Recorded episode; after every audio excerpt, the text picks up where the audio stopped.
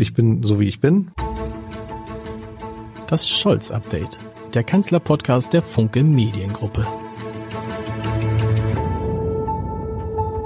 Herzlich willkommen. Mein Name ist Lars Heider und die Ampelregierung ist fast genau zwei Jahre gewählt. Im Amt ist sie noch nicht, aber sie ist fast genau vor zwei Jahren gewählt. Und die Umfragewerte, wenn man diesen Umfragen glauben darf, die sind im Moment so niedrig wie nie, wenn ich das richtig verfolgt habe, seit Beginn der Legislaturperiode. Und der Eindruck, der entsteht, dass das Kabinett, die Regierung von Olaf Scholz eigentlich nichts hinbekommt. Aber stimmt das eigentlich?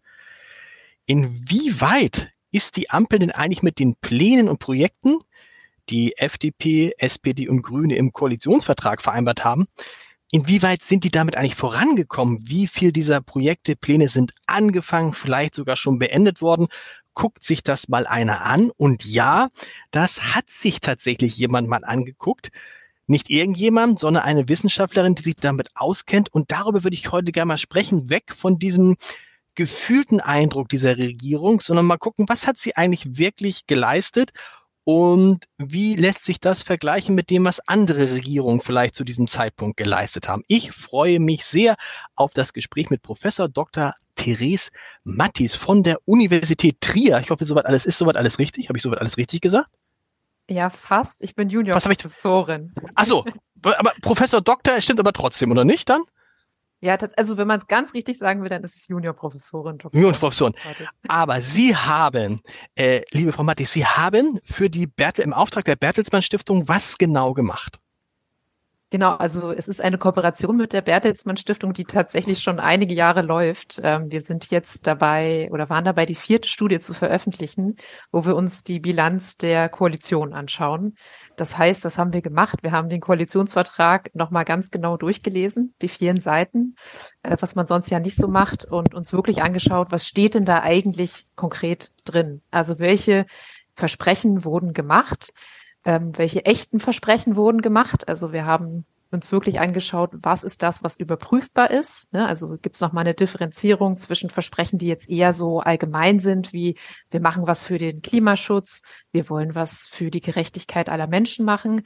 Ähm, das ist nichts, was bei uns als echtes Versprechen gilt, ähm, sondern wirklich konkrete Versprechen, die wir dann auch überprüfen konnten, ob die umgesetzt wurden oder nicht. Also sowas wie zum Beispiel ähm, der Mindestlohn ähm, oder äh, was weiß ich, Rentensplitting und so weiter sind jetzt äh, schon mal Beispiele aus dem aktuellen Koalitionsvertrag. Genau, die haben wir uns dann angeschaut und jedes einzelne Versprechen überprüft. Ja, wurde da schon was gemacht oder nicht? Äh, wo steckt es in welchem Prozess? Und ähm, das ist sozusagen das eine Paket immer von diesen Studien. Und auf der anderen Seite, äh, Sie haben es ja auch schon in der Einleitung gerade angesprochen, hat uns immer auch interessiert, wie sehen es denn die Menschen? Ja, mhm. also äh, wie ist eigentlich die Wahrnehmung? Ähm, das war eigentlich von Anfang an die Motivation dieser Studie. Ja, wir haben uns das natürlich selber gefragt, was macht denn eigentlich so die Koalition? Und der Eindruck war auch etwas durchwachsen jeweils. Ähm, und wie, wie passt das zusammen? Beziehungsweise, ja, ein Ergebnis ist, dass es halt nicht so zusammenpasst, was eigentlich wahrgenommen wird äh, und das, was wir dann untersucht haben nochmal, Sie machen das das vierte Mal. Das heißt, Sie haben mit der mhm. letzten Regierung Angela Merkel mit der Großen Koalition begonnen. Richtig? Also mit der Koalition, wo der heutige Bundeskanzler Finanzminister war. Also wir haben mit der das erste Mal eine Endbilanz gemacht für die Regierung 2013 bis 2017. Das okay. war so der Anfang. Ähm, dann haben wir eine Halbzeitbilanz für die äh, große Koalition gemacht, die zweite Koalition, äh, das, die sich damals 2018 ja erst gebildet hat, mhm. hat damals ein bisschen gedauert. Äh, genau, dann haben wir die Endbilanz für diese große Koalition gemacht und jetzt sind wir bei der Halbzeitbilanz und wollen natürlich dann auch wieder in zwei Jahren uns nochmal anschauen, wie es insgesamt geklappt hat. Mich würde jetzt interessieren, wer hatte sich denn von diesen, es sind ja dann drei Regierungen, ne? also die mhm. Angela Merkel drei, Angela Merkel vier und Scholz eins. Mhm. Wer hatte sich denn am meisten vorgenommen? Ja, also tatsächlich diese aktuelle Regierung. Äh, wir sehen auch, dass es so eine Entwicklung gibt, dass die Koalitionsverträge immer ähm, spezifischer werden, immer mehr enthalten. Am Anfang waren wir so bei 200 Versprechen, dann die zweite Auflage der großen Koalition, das waren 300 Versprechen und jetzt haben wir sogar über 450 Versprechen. Also wirklich ein Paket, was sehr, sehr ambitioniert ist. Das ist schon mal so ein wichtiges ähm, Finding oder ein, ein wichtige Message aus dieser Studie, dass sich wirklich die Koalition sehr, sehr viel vorgenommen hat auch. Ne? Was ja erstmal per se nicht schlecht ist. Ne? Also ich erinnere mich damals noch ähm, äh, die ersten Sätze von Robert Habeck, Christian Lindner und Annalena Baerbock über diese Koalition war so, da ist was ganz Besonderes. Da entsteht etwas, was es so noch nicht gegeben hat. Und äh, de facto kann man einfach sagen, ja, das stimmt, zumindest wenn man den Koalitionsvertrag sich anguckt. Die haben sich viele Dinge vornehmen, ist ja das eine, aber auch mhm. qualitativ waren das Dinge, wo Sie sagen, das ist ambitioniert gewesen? Ja, sowohl als auch. Also zum einen sieht man schon, das ist ja für so einen Koalitionsvertrag auch immer wichtig, dass es ein Gesamtnarrativ gibt. Also äh, gerade sozusagen diese Idee von äh, Fortschritt im äh, Verkehr, aber natürlich auch was Klimaschutz angeht.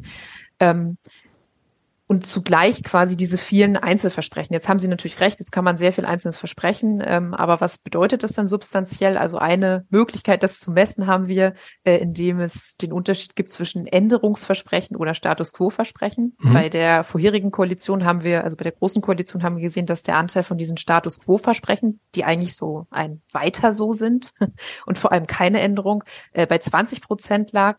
Ähm, jetzt bei der Ampelkoalition waren das 10 Prozent. Also das sind ähm, weniger Versprechen und diese 90 Prozent an diesen Änderungsversprechen, die haben wirklich auch eine bringende Aktion mit sich. Das heißt nicht, dass diese anderen Versprechen nicht wichtig sind. Ne? Die sichern einen natürlich auch gegen den Koalitionspartner ab. Also das war sowas wie äh, kein generelles Tempolimit, ein Versprechen, was ja für die FDP sehr wichtig war. Oder auch das Festhalten am Atomausstieg. Wir erinnern uns, daran wurde ja zumindest kurzzeitig gerüttelt äh, und das war nicht so klar, ob es dabei bleibt. Ähm, also das heißt, wir haben äh, schon den Eindruck, dass es wirklich ein Koalitionsvertrag ist, ähm, wo es wirklich auch den Willen zu einer Änderung gibt und der auch wirklich sehr gut ausgearbeitet war. Und wenn wir uns an diese Phase nochmal zurückerinnern, ähm, hat das ja auch gut funktioniert, auch kommunikativ. Also mhm. der Anfangszauber war ja wirklich, ähm, dass es eine Koalition war, die gewillt war, ähm, sich einiges vorzunehmen, ähm, auch erstmal die Einigung innerhalb der Koalition gesucht hat, bevor man das öffentlich kommuniziert, äh, im Vergleich zu den damaligen Jamaika-Verhandlungen, wo man ja auch einiges sicher schon gelernt hat. Ähm, also ja, ein ambitionierter Vertrag, äh, wo, wo wirklich einige substanzielle Versprechen auch drin sind. Und dann bin ich gar nicht gespannt, was Sie dann sagen, wie viele dieser äh, Projekte schon abgearbeitet sind. Was das Ziel ist, das hat ja Olaf Scholz auch immer gesagt, das Ziel ist eigentlich, und das hat Olaf Scholz bei allen Regierungen, die er angeführt hat, eigentlich immer so gehandhabt, das Ziel ist, am Ende der Legislatur sind alle Punkte in dem Koalitionsvertrag abgearbeitet oder angegangen worden. Der Eindruck, den man so hat, ist irgendwie, und der Eindruck ist der, ist, ist, ist irgendwie doch wahrscheinlich falsch, die haben gar nichts geschafft. Doch, die haben ganz schön was geschafft, wenn ich ihre Ergebnisse richtig verstanden habe, nach der Hälfte. Ja, genau. Also jetzt haben Sie gerade so viele Punkte angesprochen. Also äh, tatsächlich nochmal äh, so ein bisschen als, als Abgleich, vielleicht, wo man jetzt auch persönlich steht im Vergleich dazu, wo die Gesamtbevölkerung steht bei diesen Einschätzungen, ähm, ist es so, dass die meisten Menschen tatsächlich denken, dass die Regierung äh, nichts geschafft hat, keine von ihren oder relativ wenig, nur einen kleinen Teil umgesetzt hat. Ähm, das sind 43 Prozent der Menschen. Ja, also das ist äh, wir haben so drei Sachen abgefragt, also denken mhm. Sie eher ein kleiner Teil, die Hälfte oder ein großer Teil, alle, fast alle. Ne, also nicht mal nur spezifisch für diese Koalition, sondern ganz generell, wie werden Koalitionsversprechen umgesetzt. Und die meisten denken eben, dass es wirklich nur ein kleiner Teil ist und nur jede achte Person sagt, ein großer Teil äh, oder quasi die, die große Mehrheit der, der Koalitionsversprechen. Und im Durchschnitt, ja, also jetzt warten wir ja noch für die, äh, auf die Endbilanz, ähm, zumindest wenn wir uns die beiden vorherigen großen Koalitionen anschauen, waren es 80 Prozent, die umgesetzt wurden am Ende. Mhm. Das ist ja ein großer Teil. Äh, großer Teil. Bei, genau, jetzt sind wir bei der Ampelkoalition natürlich noch nicht am Ende, sondern haben uns diese Halbzeit angeschaut. Und da ist es so, dass von diesen 453 Versprechen zwei Drittel umgesetzt sind oder zwei Drittel oder zumindest angegangen. Okay. genau. Das klingt aber jetzt erstmal auch im Vergleich zu den anderen Koalitionen viel. Ja, also vor allem absolut gesehen, ne? Also ist das ja ein großer Natürlich, Teil klar. der Versprechen, äh, sozusagen auch schon mal mehr Versprechen, als die, die erste äh, große Koalition gemacht hat überhaupt. Ähm, wir müssen es natürlich noch mal ein bisschen differenzieren. Also da, ich habe jetzt gesagt, da, da, fällt auch das rein, was irgendwie schon angegangen ist. Ähm, also 31 Prozent von diesen Versprechen sind tatsächlich voll erfüllt, sieben Prozent zumindest teilweise erfüllt. Ja, also mhm. deutlich mehr als ein Drittel ist schon umgesetzt, können wir sagen. Ähm, 12 Prozent davon sind im Prozess. Das heißt, oder es ist bei uns so definiert, dass wir sagen, da ist es sehr wahrscheinlich, dass es auch umgesetzt wird. Da gibt es schon Gesetzentwurf, wo sich die, äh, das Kabinett auch einig ist. Ähm, und dann haben wir noch so 14 Prozent von diesen angegangenen Versprechen. Da gab es irgendwie eine Diskussion. Es ist aber noch nicht so ganz klar, wie der Ausgang ist. Ähm, also das wäre sowas wie das Wahlalter auf 16 Jahre mhm. runterzusetzen. Ähm, das ist natürlich ein Versprechen, was nicht nur wo es nicht nur die Mehrheit innerhalb der Ampel braucht, sondern auch noch den, äh, die Zustimmung der Opposition, ne, zumindest einer Partei. Und ähm, 36 Prozent sind nicht erfüllt von den Versprechen. Ja, also das wäre sowas wie diese 400.000 neuen äh, Wohnungen pro Jahr, ist ja auch gerade wieder ein heißes Thema, was diskutiert wird. Ähm, aber tatsächlich kann man sagen, ja, also schon ähm, sehr, sehr viele Versprechen äh, wurden bereits umgesetzt, beziehungsweise viele sind auf dem Weg, ähm, dass sie sich dahin befinden und das nach zwei Jahren ähm, dieser, dieser Ampelkoalition. Ja. Und das trifft sich dann mit dem, was man im Umfeld von Olaf Scholz, insbesondere von Wolfgang Schmidt, dem Kanzleramtsminister, hört, der ja in der Öffentlichkeit nicht mehr auftritt, aber in vielen Hintergrundgesprächen und sagt, wir sind viel besser, also das, was wir geschafft haben, ist viel besser als das, was da draußen ankommt. Und das bestätigen Sie ja auch, dass wenn, wenn 40 Prozent der Leute sagen, die haben eigentlich gar nichts geschafft, in Wahrheit haben die aber ungefähr zwei Drittel der Dinge sind die wirklich angegangen. Und die sind ja den Wohnungsbau auch angegangen, nur das Ziel ist noch nicht erreicht. Und fra da fragen Sie sicherlich auch, und wir alle fragen uns das, und die Regierung vor allem, woher kommt diese große Diskrepanz? Ja, das, das ist natürlich die, die große Frage. Ähm, und da gibt es mehrere Antworten drauf. Also da gibt es, glaube ich, nicht nur die eine Antwort drauf. Ähm, die eine ist auf jeden Fall, was natürlich die kommunikative Arbeit angeht. Äh, und da muss man ganz ehrlich sagen, leistet die Regierung keinen guten Job. Ähm, sie ist nicht sehr gut da drin, eine Einigkeit nach außen hin zu repräsentieren. Also viel von dem Koalitionsstreit wird nach außen getragen. Ich will gar nicht sagen, also Konflikt an sich ist ja auch was sehr Gutes für die mhm. Demokratie. Das ist ja auch sehr wichtig. Ähm, aber ich glaube schon, dass es nochmal eine Differenzierung gibt zwischen einem wirklich substanziellen äh, Konflikt, der ausgetragen wird, und einem ähm, Koalitionsstreit, so wie er oft jetzt bei dem Thema Heizungsgesetz, äh, Kindergrundsicherung ähm, uns in Erinnerung geblieben ist. Und dieses Bild dominiert, glaube ich, die öffentliche Wahrnehmung sehr, sehr stark. Ähm, und das ist auch was, woran die Ampelkoalition auf jeden Fall noch arbeiten muss. Unabhängig aber von dieser ganz konkreten Situation ist es auch so, dass wir in, in anderen Studien, also wenn wir uns das für die große Koalition anschauen oder auch in anderen Ländern, es immer so ist. Ja, also dass das öffentliche Bild eher negativ ist, was das angeht. Also dass es immer so eine Verzerrung nach unten gibt. Ähm, die Menschen sind sehr skeptisch, gehen generell eher davon aus, dass PolitikerInnen das Blaue vom Himmel versprechen. Und auf der anderen Seite haben wir meistens eher höhere Umsetzungsraten. Und das ist ganz spannend. Also woran liegt das? Ähm, ich habe auch mehrere Erklärungen dafür. Ich glaube, eine Erklärung ist, und das gucken wir uns in der Studie jetzt ja nicht im Detail an, aber die Frage, was ist da jetzt konkret wirklich festgeschrieben? Ja, also es kann ja auch sein, dass viele Menschen mit der Politik generell nicht zufrieden sind und sich das dann auch in diesen Umfragen so ausdrückt. Ähm, dann eine weitere Sache ist natürlich auch die Rolle der Medien ja, die berichten natürlich gerne über das, was nicht gut läuft. Also die, die Message, äh, dieses Versprechen wurde nicht umgesetzt, ist natürlich eine, die sich meistens besser verkauft, als auch mal über die positiven Sachen zu berichten und zu sagen, was die, ähm, was jetzt die Koalition, die Ampelkoalition schon alles gemacht hat. Ja, also dass es zum Beispiel einen Mindestlohn von 12 Euro gibt, ähm, dass sie eine Milliarde Euro für Pflegekräfte ausgegeben hat und so weiter. Ähm, also ich glaube, das ist ein relativ ähm, schwieriges oder ein großes Feld an unterschiedlichen Faktoren. Ähm, aber die politischen Akteure und auch die medialen Akteure müssen sich natürlich auf jeden Fall an die eigene Nase fassen. Und ich glaube, an der Stelle kann man auf jeden Fall etwas tun. Äh, das ist interessant, dass Sie das mit den medialen Akteuren sagen. Olaf Scholz sagt ja immer, ähm, hat sich damit auch abgefunden. Das Problem ist, dass die Medien vor allem über Politik Politik berichten. Das heißt, dass es den Medien immer darum geht, nicht um was ist da jetzt beschlossen worden, was ist umgesetzt worden, sondern wer ist der Sieger und wer ist der Verlierer. Mhm. Ne, also wer hat auf Kosten eines anderen so und vielleicht ist so auch die Wahrnehmung äh, äh, geprägt in der Bevölkerung, dass es eigentlich gar nicht so sehr um die um die Dinge, um die Sachen, um die Entscheidung geht, sondern einfach nur um die Stimmung, die ja für die Entscheidung relativ irrelevant sind. Also, äh, oder anders gesagt, ne, es ist ja eigentlich viel besser, wenn da so ein Kanzler ist wie Olaf Scholz, der irgendwie eine Sache nach der anderen durchsetzt, auch wenn er sie nicht erklären kann umgekehrt, wenn da einer steht, der das Wunder, also nehmen wir an, es wäre jetzt so, dass 70 Prozent der Deutschen sagen würden, ich glaube, die haben richtig viel geschafft. Die hätten aber erst 30 Prozent geschafft. Für das Land wäre das ja deutlich schlechter. Aber die Stimmung und auch die, das, äh, die Umfragewerte für die Regierung wären völlig, wären viel besser, was ja absurd wäre. Eigentlich ist das Verhältnis so, wie es jetzt ist, aus Sicht des Landes ja besser, richtig?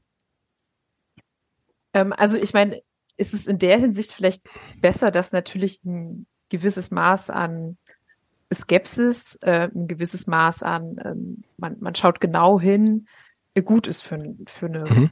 sozusagen für eine äh, demokratische Gesellschaft. Ähm, es wird aber in, dann ein Problem, wenn es quasi eine, eine Masse gibt an, an Menschen, die halt sich überhaupt nicht davon beeinflussen lassen, was jetzt tatsächlich ähm, passiert. Mhm. Und ähm, ich habe auch sozusagen noch ein paar andere Studien durchgeführt, wo ich schon gemerkt habe, dass wenn man Leute, also wenn man Menschen informiert über das Brechen oder über das ähm, Erfüllen von Versprechen, dann sehen wir, dass es quasi immer nur also es gibt sozusagen keine Positiv-Evaluierung. Also die, die Nachricht darüber, dass was erfüllt wurde, führt nicht dazu, dass ich jetzt zufriedener mit der Regierung bin. Weil das sozusagen wird als selbstverständlich vorausgesetzt, genau. so genau. Ja, it's, it's part of the deal. Also es ist eh ja. das, was ich erwarte sozusagen von, von der Partei. Ne? Und das ist äh, bis zum gewissen Maß ja auch total äh, berechtigt. Wir sehen aber genau, dass die negative Nachricht, also etwas wurde nicht umgesetzt, zu einer Negativbewertung führt. Also das wirklich zu einem Einbruch in meiner Wahrnehmung von der Regierung. Und, und das ist jetzt der Punkt, auf den ich hinaus will, besonders bei den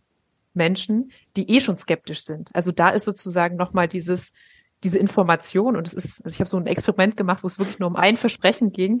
Diese Information, diese, diese Negativinformation von einem Versprechen führt dann wirklich zu einer extrem negativen Bewertung der Regierung. Und das wiederum ist natürlich ein Einfallstor ähm, für Parteien, ja, auch populistische Parteien, die gerne damit spielen äh, und sozusagen sich dann darauf fokussieren, ähm, was, was negativ ist. Ähm, also ich glaube, es ist natürlich ein bisschen eine Frage der, der Balance und ich meine, eine gute Bilanz ist natürlich auch nicht nur das Umsetzen von Versprechen, da gehört natürlich noch mehr dazu. Ähm, nichtsdestoweniger denke ich, dass ein rationaler Diskurs darüber äh, der ja, der Demokratie sehr gut tun würde. Ne? Also dann können wir uns wieder auf andere Dinge fokussieren. Und was wir den Parteien nicht vorwerfen können, ist, dass sie ihre Versprechen nicht brechen. Also das ist einfach etwas, was nicht stimmt. Dass sie ihre Versprechen brechen. Können wir genau. den Parteien nicht vorwerfen. Genau. genau. Aber trotzdem, was ich damit meinte, ist, stellen wir uns ein Land vor, in dem 70 Prozent der Leute sagen würden, ah, ich glaube, die haben alles geschafft, aber die haben es gar nicht geschafft. Das heißt, die Regierung hat ihnen suggeriert, dass sie etwas geschafft haben, weil sie vielleicht einen klugen, rhetorischen Kopf an der Spitze hätten, jemand, der das sehr populär rüberbringt das ist ja, das wäre ja eigentlich furchtbar, wenn es so wäre. Eigentlich ist es doch so, also aus Sicht des Bürgers, der sagen kann, es sind viele Versprechen umgesetzt worden, auch ambitionierte Versprechen, ist es ja so viel besser. Dann ist es auch egal, ob die sich streiten oder ein bisschen langweilig sind. Ich will ja, dass sie, dass sie was, was sie was vorankriegen. Weil sonst würde, sonst, sonst wären ja, sonst wäre es ja, sonst wäre die Stunde, ich, ich, muss immer an Markus Söder und in Bayern denken. Man denkt immer, Markus Söder hat Bayern total im Griff. Ich bin mir da gar nicht so sicher, ob es nicht einfach nur so wirkt. Donald Trump in den USA. So, mhm. äh, es wirkt so, ey, da ist der starke Mann, aber wenn man dann so wie sie gucken würde, würde man feststellen, nee, da sind ganz viele Sachen liegen geblieben oder ganz viele Sachen in die falsche Richtung gegangen. Ja, ja, ich muss jetzt gerade lachen, weil tatsächlich äh, Donald Trump das schöne Zitat ähm, oder für, sozusagen Zitat, was ich jetzt gerne benutze manchmal für meine Vorträge, ähm, dass er mehr versprochen, äh, dass er mehr umgesetzt hat, als er versprochen hat. Mhm, ähm, weil er so wenig versprochen hat. Ja, und weil sozusagen, das ist ja dieses populistische Narrativ. Also ja. ich weiß eh, ja, was das Volk möchte. Und das mache ich dann. Das muss ich gar nicht vorher versprechen. Mhm. Ähm, also, ja, ich weiß, worauf Sie hinaus waren. Es ist natürlich, wäre es auch ein Problem, wenn sich eine Regierung kommunikativ die ganze Zeit so verkauft, als wenn sie unglaublich viel macht ähm, und am Ende gar nichts gemacht hat. Also als wenn das auch nur so eine schöne Fassade ist und dahinter passiert nichts. Jetzt sozusagen andersrum, äh, die, die Stimmung ist eher skeptisch und wir zeigen, okay, es wurde doch einiges gemacht, ist natürlich jetzt, ähm, gerade aus Sicht natürlich für unsere Studie, ähm, was Positives. Ähm, trotzdem würde ich sagen, ist es natürlich ein Problem, wenn diese Kommunikation nicht so richtig gut funktioniert. Also man kann ja auch immer noch sagen, ähm, ich bin, ich bin skeptisch oder ich, ich werte bestimmte Aspekte für mich als, äh, als wichtiger. Äh, das Problem ist aber trotzdem, wenn sich das so festsetzt, ähm, dass es dann irgendwie zu einer, zu einer Abwendung kommt ähm, von Politik. Du, und ich finde, du kannst dann so, du kannst dann so gut sein, wie du willst. Die Leute kriegen es einfach gar nicht mehr mit, ne? Genau, also dann im schlimmsten Fall würde es dann auch keinen Unterschied mehr machen, quasi. Ne?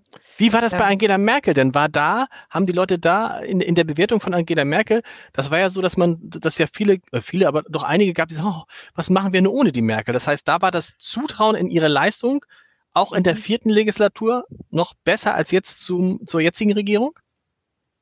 Ja, also es hat sich so ein bisschen entwickelt. Also insgesamt gesehen ist es leider doch relativ stabil, dass es eher mhm. dieses Negativbild gibt. Ähm, wir haben aber tatsächlich gesehen, dass es in der äh, Corona-Pandemie, also da war ja so die Halbzeit, ne, wo wir das gemacht haben, ähm, ist die Bewertung positiver geworden. Also da gab es mit einmal mehr Menschen, die dachten, äh, dass tatsächlich die, die Koalitionsversprechen umgesetzt werden. Äh, wir haben das auch so gewertet. Da war ja, es war mal so eine kurze Stimmung, wo es relativ gut war eigentlich, genau, wo man relativ viel Vertrauen auch wieder in die Regierung gesehen hat. Das ist ja dann auch wieder umgeschwenkt. Aber das war so ein bisschen Zeit, wo wir, die Zeit, wo wir die Studie auch veröffentlicht haben.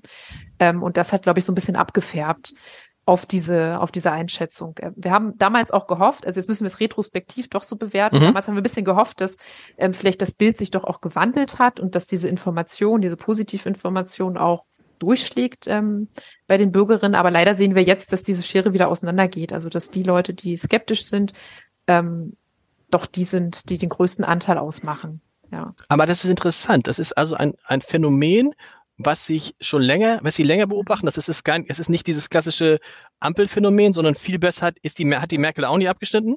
Und wie ist das im internationalen Vergleich? Genauso oder sind die Deutschen dann, werden sie ihren, all ihren Klischees und Vorurteilen gerecht, was sie irgendwie also, dass eigentlich immer was zu meckern gibt. Äh, das ist im internationalen Vergleich genauso. Also tatsächlich okay. dieses, äh, dieses sehr skeptische. Also meine Erklärung ist, dass es was ist, was einfach sehr tief in uns verankert ist.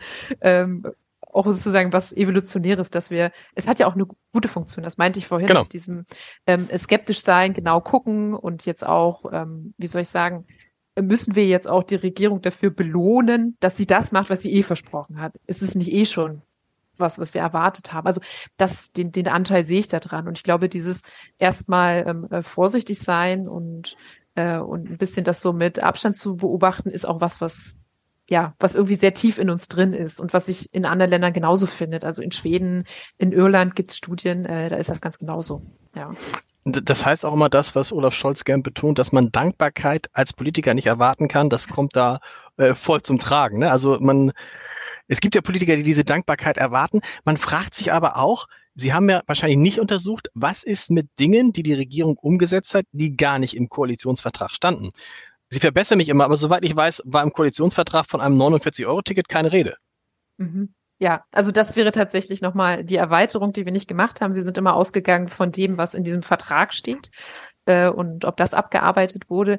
Ähm, tatsächlich wäre es nochmal spannend, andersrum zu schauen, welche Gesetze wurden verabschiedet, die sich dann nicht rückführen lassen. Ja, und auch das ist natürlich was, was wir von Politik erwarten. Ähm, auch, ja, auch das ist ein wichtiger Aspekt. Ähm, es geht ja nicht immer nur darum, den Koalitionsvertrag auf jeden Fall abzuarbeiten. Ja, auch was Olaf Scholz gesagt hat, dass das mhm. der Plan ist, jeden einzelnen Punkt abzuarbeiten.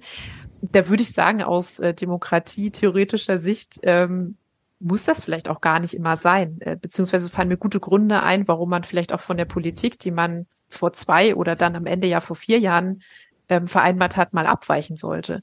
Äh, das war bei der letzten großen Koalition so, als die Corona-Pandemie kam da war das Versprechen keine Schulden, ja, also die Schuldenbremse. Mhm. Äh, eins, was man, was nicht durchgehalten wurde, was nicht umgesetzt wurde äh, und auch mit gutem Grund.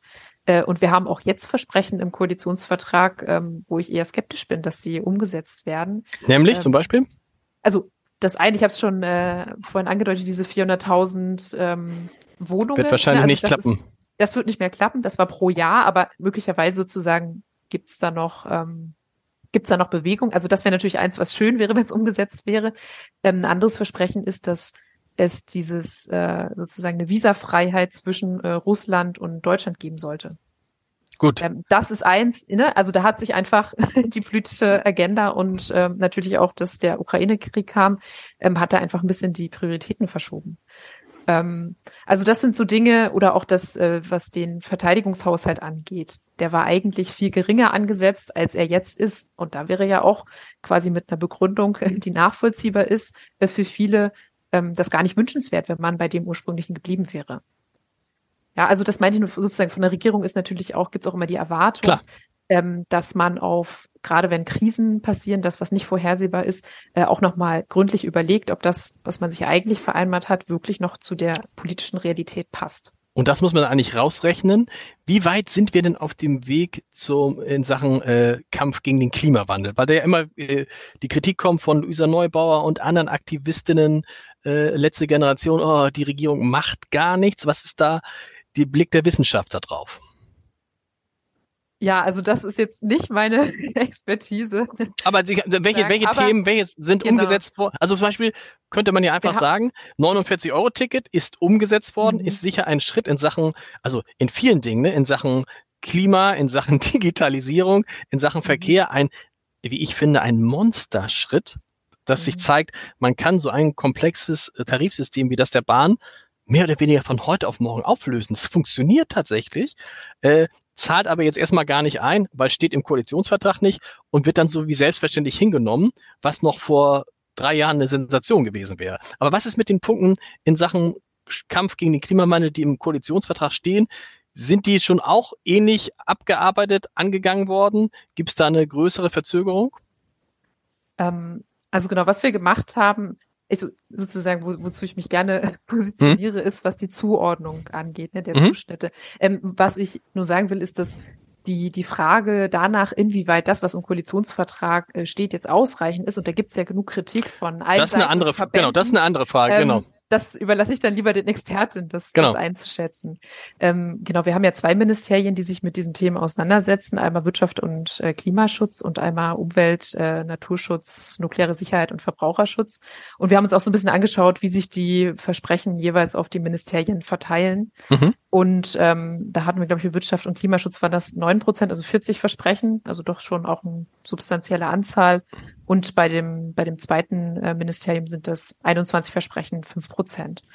Und ähm, genau von diesen sind ein Großteil ja auch schon angegangen äh, oder mhm. irgendwie im Prozess der Umsetzung. Ähm, 22 Prozent für das Ministerium Wirtschaft und Klimaschutz noch nicht umgesetzt und äh, bei dem anderen sind es 20 Prozent. Also eine substanzielle Anzahl an Versprechen, die sich irgendwie auch schon im Prozess der Umsetzung befinden bzw. umgesetzt sind.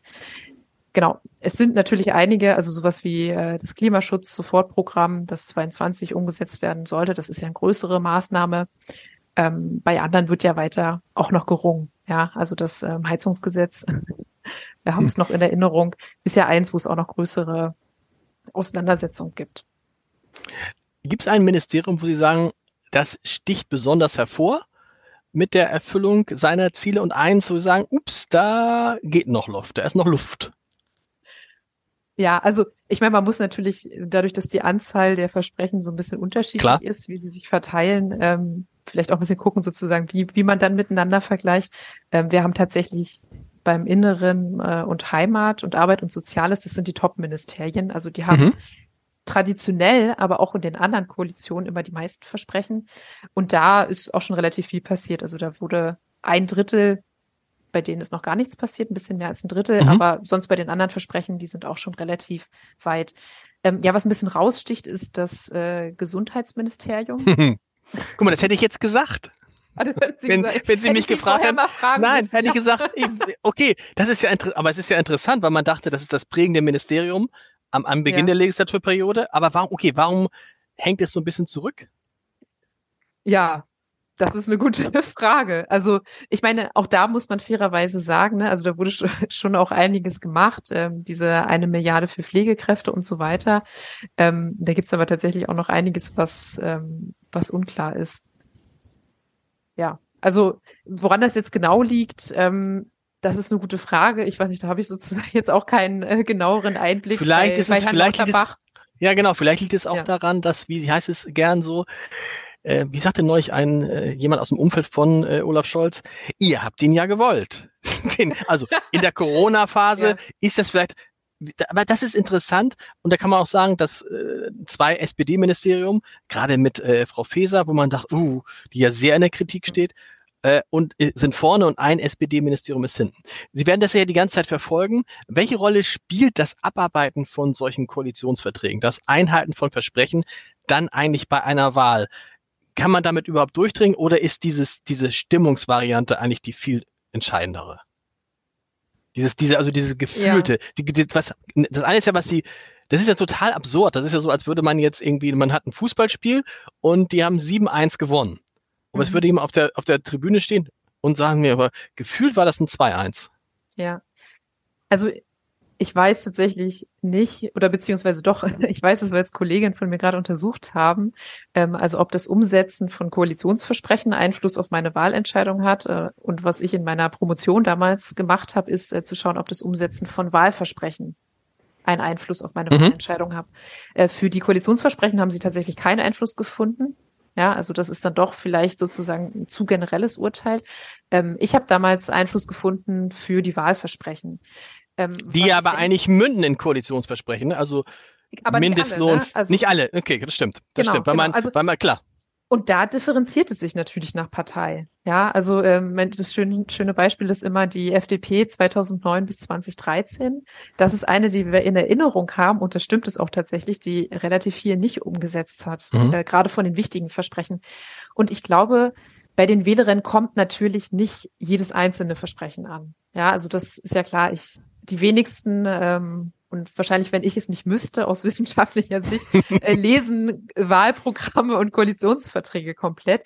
Ähm, aber man hat ja doch was, womit man die Partei verbindet oder was vielleicht manchmal so der ausschlaggebende Grund ist oder was man vielleicht auch persönlich spürt. Ja, also wenn ich jetzt vom Mindestlohn betroffen bin, dann ist das ja was, was einen direkten Einfluss auf meinen Alltag hat. Ähm, und deswegen gehe ich schon davon aus, dass die Wählerinnen etwas mitbekommen, ich gehe gleichzeitig davon aus, oder das sehen wir in Studien, dass es immer ein bisschen negativ verzerrt ist, aber wir sehen eben schon, ob jetzt eine Partei wie die FDP damals 2009 bis 2013 einen sehr schlechten Job gemacht hat ähm, oder ob Parteien äh, besser darin sind, ihre Versprechen umzusetzen. Ähm, Und gibt also, es, haben Sie jetzt, gibt es jetzt aus Ihrer Sicht irgendeinen Bremser in dieser Dreierkonstellation, weil das werfen die sich ja gegenseitig vor. Ne? Also die FDP sagt, die Grünen sind die Bremser, die Grünen sagen, die FDP sind die Bremser und die SPD guckt sich das an. Aber wenn ich Ihnen so zuhöre, gibt's den Bremser eigentlich nicht. Die haben ganz schön, also die haben schon ein ganz schönes Umsetzungstempo. Ja, ja, ja, auf jeden Fall. Ähm, also ich weiß nicht sozusagen, oder mein, mein Eindruck ist auch, ich, ich blicke ja nicht mehr rein als Sie. Von, wir gucken mhm. ja auch von außen rauf. Ähm, dann ist natürlich schon der Eindruck, dass es ähm, auch gewisse Unstimmigkeiten gibt, ähm, wo sozusagen die eine Partei mal die andere blockiert und dann beim nächsten ist es wieder andersrum. Ähm, aber generell, und das, das ist, glaube ich, das, was mir wichtig ist, oder die, die wichtige Nachricht von dieser Studie, ist das nicht das, was die Koalitionsarbeit eigentlich prägt, sondern das ist das, was halt immer wieder öffentlich sehr stark ist und auch zum Teil natürlich Schuld der Parteien, weil sie diesen Streit so öffentlich austragen. Ähm, aber was auch ganz interessant ist, dass tatsächlich die Grünen und die FDP äh, viel besser darin waren, ihre eigenen Versprechen in dem Koalitionsvertrag zu platzieren, als es die SPD mhm. war, als Bundeskanzlerpartei. Ähm, was auch nicht was ungewöhnlich ja, ist. Ne? Genau, Aber, was ja auch Strategie, was ja auch Strategie ja. sein kann. Lass meine ja. Partner, also lass meine Partner glänzen. Die Hoffnung von Olaf Scholz und ich habe zuletzt vor jetzt zwei Wochen mit ihm darüber länger darüber gesprochen. Er geht fest davon aus, dass nicht nur, dass er wiedergewählt wird, sondern auch, dass er in dieser Konstellation, man fragt sich auch, in welcher Konstellation sonst, aber auch in dieser Konstellation wiedergewählt wird. Und da ist er wahrscheinlich schlau, denen so viel Zugeständnis zu machen, dass sie dann gegenüber ihren Wählerinnen und Wählern, gegenüber ihren Mitgliedern auch sagen, guck mal, wir haben relativ viel umgesetzt. Wobei die ja phasenweise so tun, sowohl FDP als auch Grüne, naja, da mussten wir ja starke Zugeständnisse machen, aber sie sagen, nee, die haben ganz schön was, die haben ganz schön was untergekriegt. Ja, also besonders die Grünen tatsächlich. Mhm. Ähm, also in, in, Zahlen gesehen, die haben 72 äh, Versprechen, die nur auf sie zurückzuführen sind, im okay. Koalitionsvertrag verankert. Ähm, bei der SPD sind es 19 und ähm, bei der FDP 45. Ja. Das heißt, die SPD hat sich da so stark zurückgenommen. Ja, also tatsächlich. Und ich glaube sozusagen, oder diese, dieser Mechanismus, der dahinter steckt, ist natürlich auch so ein bisschen Amt gegen, gegen sozusagen ähm, Zugeständnisse, die ich dann auf der inhaltlichen Ebene mache. Und man muss auch sagen, dadurch, dass die SPD natürlich schon zweimal in der Regierung vorher war, ähm, ist das natürlich für Oppositionsparteien auch immer so, dass sie noch mehr Versprechen haben, die sich unterscheiden von dem, was vorher war. Also viel hat ja die, die SPD tatsächlich als Juniorpartei in den beiden anderen Koalitionen, war sie es vor allem, die die Politik geprägt hat. Ne? Also es ist eigentlich oft der Juniorpartner, der so ein bisschen untergeht. Das ist ähm, immer das, das dann das Geschäft. Du, du hast die, du hast, also du bist, du hast das Kanzleramt, du hast, was ich, die wichtigen Ministerien und dafür kannst du dich inhaltlich, auch das ist ja eine interessante Feststellung, finde ich, mhm. weil man denkt ja immer, dass derjenige, der die Regierung anführt, den Ton angibt da sind wir aber wieder an so einem Punkt, dann von Olaf Scholz Machtworte zu verlangen, ist relativ schwierig, wenn man vorher eigentlich so stark auf die jeweiligen Partner eingegangen ist. Das kannst du ja nicht wieder kassieren. Ja, also ich, ich glaube, das würde auch nicht gut in dieser Konstellation oder in dieser Koalition funktionieren. Ähm, und er scheint ja auch relativ zurückhaltend damit zu sein. Ich meine, wir haben die Situation erlebt. Ähm, die waren ja auch da war es ja auch an einem Punkt, wo sich keine Einigung gezeigt hat. Aber ich glaube, dass er so zurückhaltend damit ist, ist natürlich der Situation geschuldet, mhm. beziehungsweise auch natürlich seinem Charakter, der ja was den Regierungsstil angeht, sehr ähnlich ist zu dem Merkelschen Stil.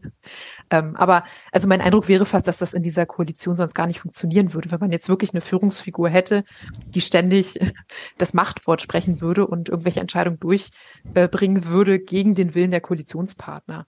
Ähm, das geht eigentlich nur, wenn du, wenn du einen ganz starken Partner hast und ein, also so wie damals vielleicht CDU, FDP oder wenn du quasi in der Nähe der absoluten Mehrheit bist und hast noch, brauchst noch irgendeinen mit sechs, sieben Prozent, der dir die Mehrheit beschafft, sonst funktioniert das nicht.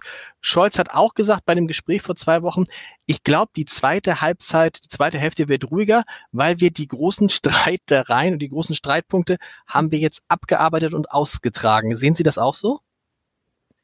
Ähm, also es wäre zumindest eine Parallelität zu der Regierung davor. Mhm. Ähm, also man hat schon den Eindruck, dass der Anfang dazu gebraucht wurde, sich erstmal so ein bisschen auf überhaupt ähm, eine gemeinsame Sprache zu einigen. Äh, die Bemühungen der letzten Tage zumindest oder Wochen, also auch, dass es jetzt eine, einen Gesetzentwurf bei der Kindergrundsicherung und so weiter gibt, ähm, lassen ja ein bisschen hoffen, dass es in diese Richtung geht.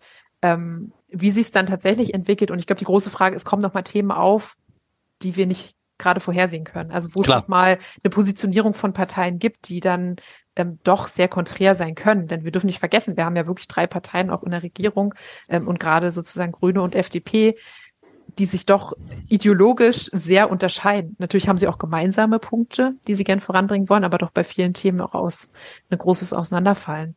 Ähm, also ja, bei ich meine, bei der großen Koalition war es beim, beim letzten Mal auch so, ja, dass dann sozusagen nochmal einiges äh, vorangebracht werden konnte. Und ich denke, wenn die, wenn die Ampelkoalition ähm, sich jetzt auch, wie soll ich sagen, nochmal ein bisschen innehält, nochmal ein bisschen überlegt und vor allem auch mehr, also mein Eindruck ist wirklich, dass es auch relativ wenig vorher oder Vorausplanung gab, äh, wie man diese gemeinsamen Absprachen mhm. organisiert. Ähm, und ich glaube, die, die Foren, ja, also dieses, was weiß ich, man hat den Koalitionsausschuss und so weiter, das sind vielleicht Sachen, die haben so in der Vergangenheit ganz gut funktioniert. Ich glaube aber, jetzt sind wir an einem Punkt, wo wir auch mal neue Strategien brauchen ähm, und es wirklich auch so ein gemeinsames Arbeiten von allen Ministerien geben muss. Ja, also nicht sozusagen dieses gegenseitig Ausspielen. Das funktioniert einfach nicht mehr, wenn wir drei Koalitionsparteien haben. Das war total interessant, weil das irgendwie so äh, Gefühl trifft auf Wirklichkeit mal war. Vielen, vielen Dank. Ich glaube, wenn Sie erlauben, würde ich Sie nochmal spätestens kurz vor der nächsten Bundestagswahl, da wissen wir dann ja, was alles, äh, was alles eingetroffen ist. Nächste Woche in diesem Podcast, wenn mich nicht alles täuscht, ist der Herr Kiesewetter, Rod Roderich Kiesewetter von der CDU und da wird es dann mal wieder um die Sicherheitspolitik gehen. Ich sage jetzt erstmal liebe Grüße nach, nach Trier. Sie sind in Trier gerade, ne? Wahrscheinlich, genau. genau. Liebe, Grü liebe Grüße nach Trier. Vielen, vielen Dank. Vielen Dank, hat mich sehr gefreut.